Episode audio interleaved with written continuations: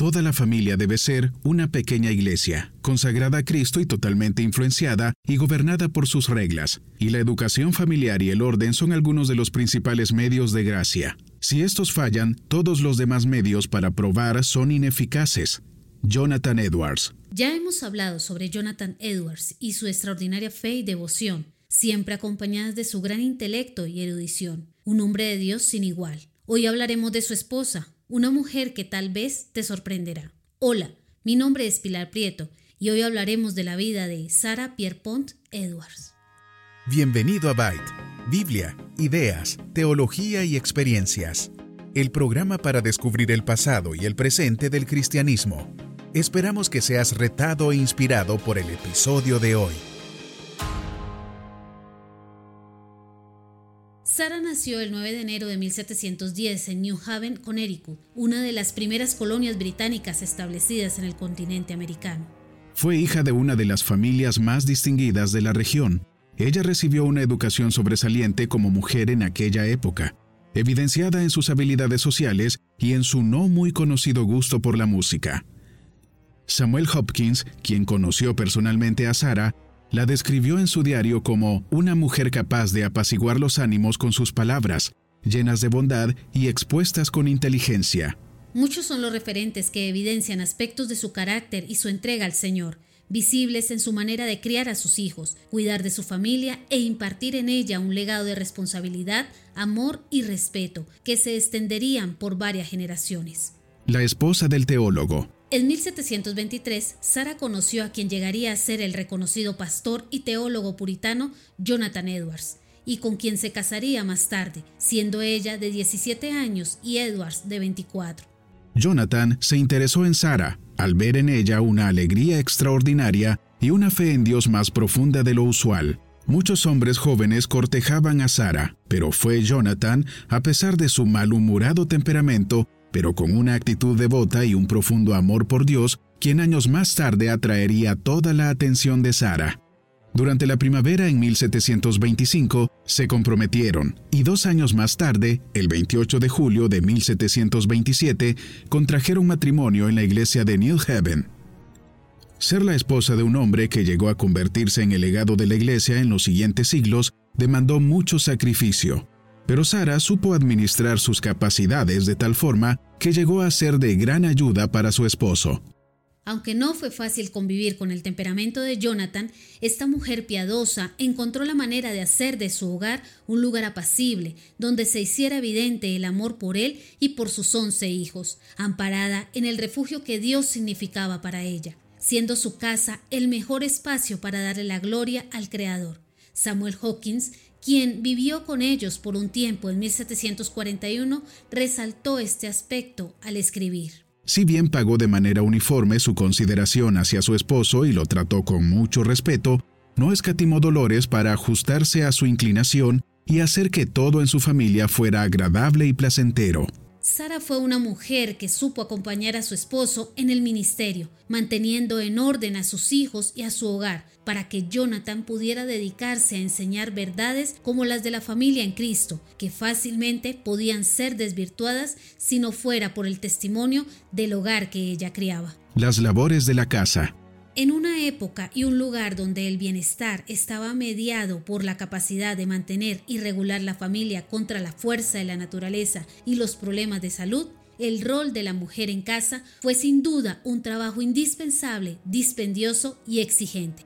Sara debía hacer o delegar en otros tareas imprescindibles para el cuidado de su familia, relacionadas con el abrigo y el alimento, principalmente romper el hielo para obtener el agua, lavar ropa, cuidar a sus bebés y amamantarlos, cultivar y conservar los alimentos, traer leña y mantener el fuego, cocinar, empacar comida para los visitantes, confeccionar la ropa de la familia con la lana que obtenían de las ovejas, lo cual implicaba también hilar y tejer para coser. Tareas a las que había que sumar el enseñar a los niños lo que no aprendían en la escuela, al mismo tiempo que cuidaba y atendía a sus hijos cuando enfermaban. Una obra magna que se hacía imposible sin la gracia dada por Dios, quien en todo momento era su fortaleza.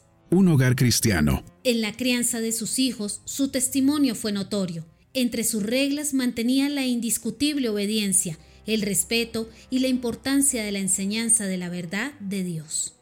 Algunos de las personas que se hospedaron con los Edwards la describieron como una persona que tenía una excelente manera de instruir a sus niños, que sabía cómo hacer que la respetaran y la obedecieran alegremente, sin fuertes palabras de enojo y mucho menos golpes pesados. Si se presentaba la necesidad de corregir, lo hacía sin dejarse llevar por la pasión del momento, y cuando había que reprender, lo hacía en pocas palabras y sin vehemencia.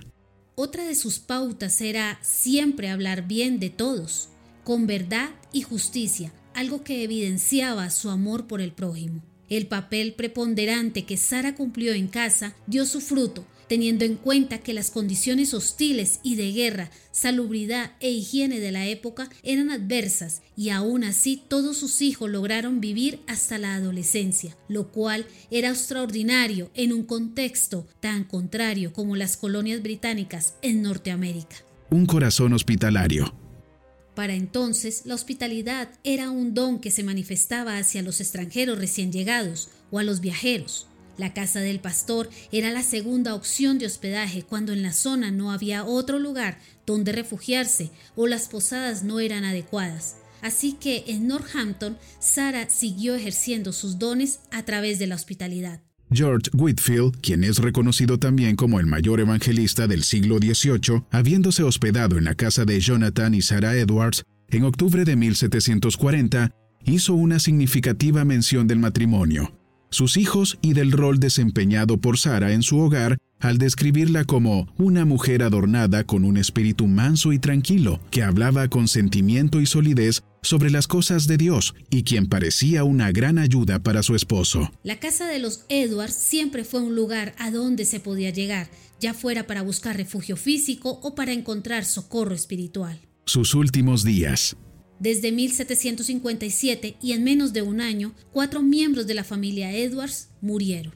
Durante ese año, Jonathan aceptó el cargo de director de la Universidad de Nueva Jersey, hoy Universidad de Princeton, luego de la muerte de Aaron Bird y su esposa Esther, hija de Jonathan y Sarah.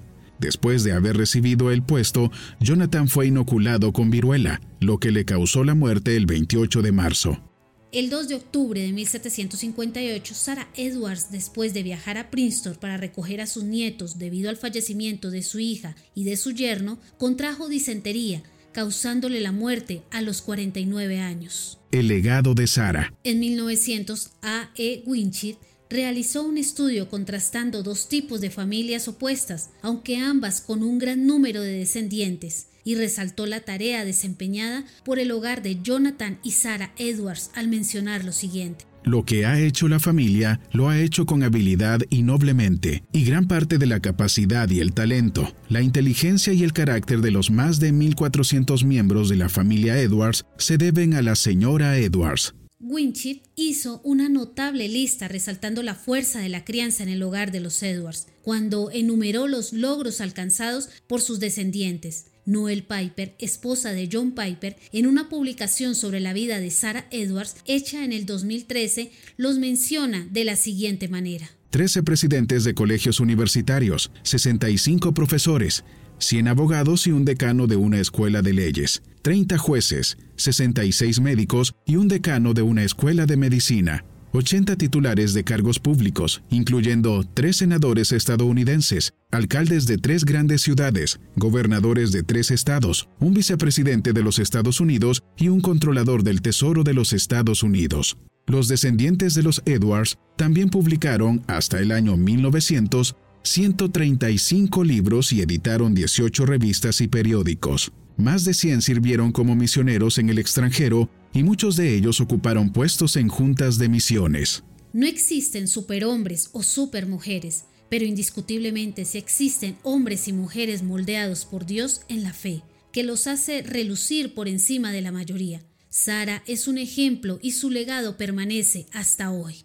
¿Y tú qué piensas? ¿Hasta dónde crees que el testimonio de tu hogar evidencia un verdadero cristianismo? ¿Reconoces la necesidad de depender de Dios para cumplir con los roles en tu familia y en la sociedad? Gracias por escuchar este episodio. Esperamos que haya sido de bendición para tu vida. Este programa se emite con el propósito de exaltar a nuestro Salvador Jesucristo, quien en su gracia nos ha provisto todo lo necesario para hacerlo posible. Si quieres conocer más sobre este programa, leer el texto completo o ver un video sobre este tema, puedes ingresar a www.byteproject.com. También puedes seguirnos en nuestras redes sociales, YouTube, Instagram o Facebook como Byte Project. No olvides suscribirte para no perderte ninguno de nuestros contenidos. Hasta el próximo episodio.